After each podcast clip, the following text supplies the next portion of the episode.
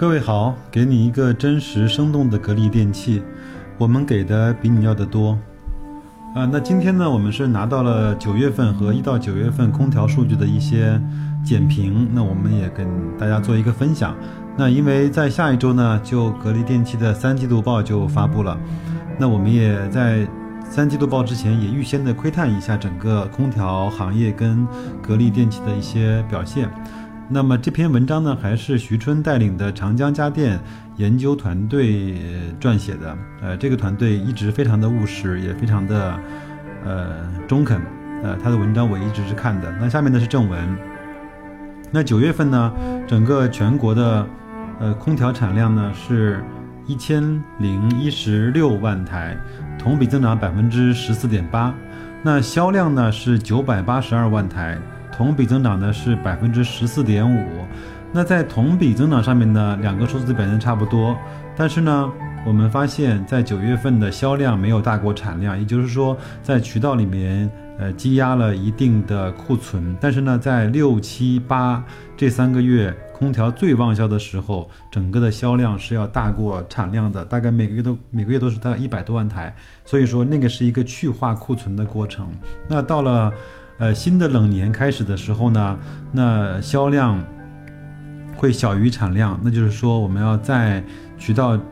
呃内部呢放一定的库存，应对整个双十一、呃春节，包括元旦这些呃高峰期的一些销售吧。嗯，我们再来看一看呃，那上市公司层面啊，那格力呢是增长了百分之六点五二。那美的呢是增长了百分之二十五点一四，这都是九月份的数字。那海尔呢增长了百分之二十三点八，呃，格力呢是因为基数的原因，增长率呢它会稍微的慢一些。因为美的和海尔呢在去年的基数比较小，所以说在今年它获得了一个比较高的增长率，这也是有情可原的。那我们到了明年再来同比一下格力、美的和海尔的增长率，呃，我们就会看得更加的直观了。那我们再来看一看一到九月份的累计的数据啊，那整个在行业内呢，一共实现了总产量是一点一三亿台，这个数字呢，我们可以把它记下来，是一点一三亿台。那同比增长呢是百分之三十四，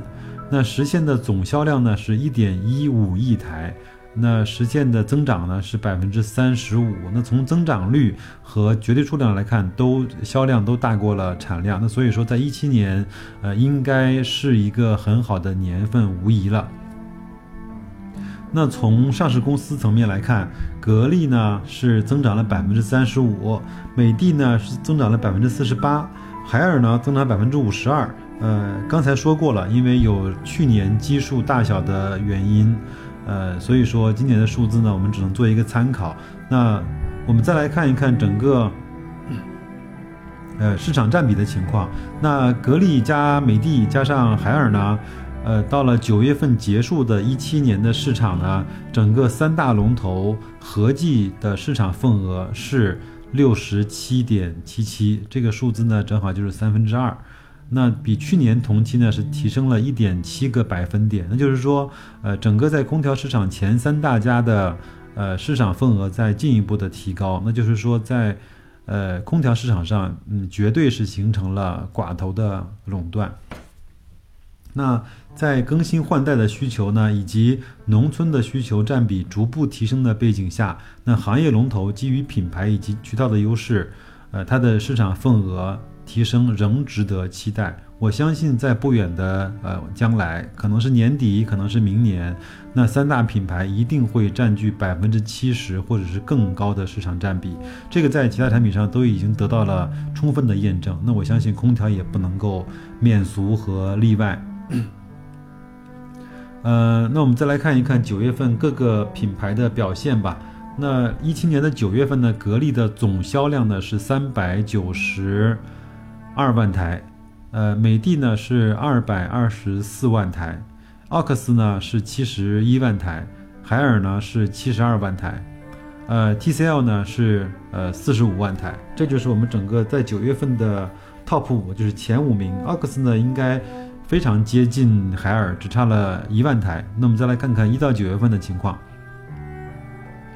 那格力是三千四百八十七万台，我们就把它简单的记成三千五百万台。那美的呢是两千八百万台，奥克斯是九百五十二万台，海尔呢是九百六十一万台。那奥克斯呢在全年的销量也非常接近海尔，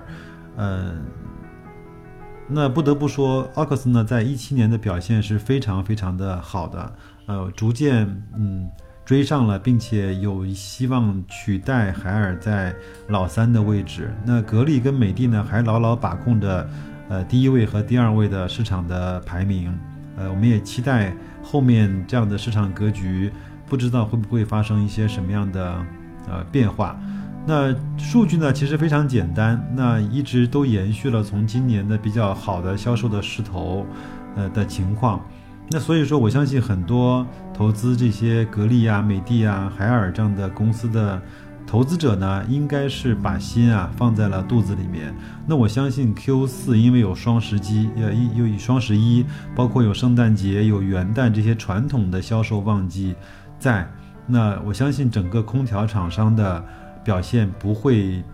差。那所以说。呃，如果今天，如果现在呢，就能就要对格力的一个业绩进行预期的话，那我相信它一定是好过去年的。那我我也看到整个一些数据呢，是说在线下。格力的售价呢是高过美的四百块到五百块的，那在线上呢，格力的平均售价是高过美的呃五百块到八百块的，那所以说格力呢应该是牢牢占据了中高端的市场，那美的呢是占占据了中端和低端，那海尔和奥克斯应该是在第三阵营，呃呃殊死的搏杀。嗯，数据呢就讲到这儿。那我相信我们应该是对格力、包括美的这样的公司是放心的。那它的分红应该不会少于去去年，它的整个的盈利不会少于去年。那整个行业的垄断和寡头的效应，呃，已已经在非常明显的显现了。那到了十月三十一号，我再给大家去解读整个格力在三季度的表现。我们也稍微那个时候再展望一下整个全年。的情况，所以说不用太在乎市场上，呃，每天或者说每周，呃，那么几个点的波动。那如果你的成本就算是现在的四十块，它如果每股的分红到了两块钱以上，你也可以拿到百分之五的股息率。我相信很多人是一路从二十几块钱买上来的。那如果你的成本是二十五块的话，有可能在今年的分红，你可以拿到百分之八到百分之九的分红的收益。如果你把这个钱再呃复投进去，就是嗯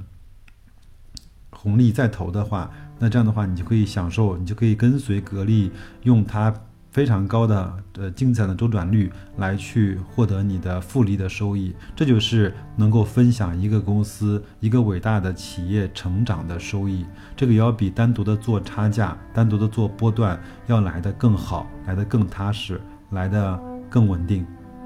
那今天这个节目呢就到这边，嗯，各位再见。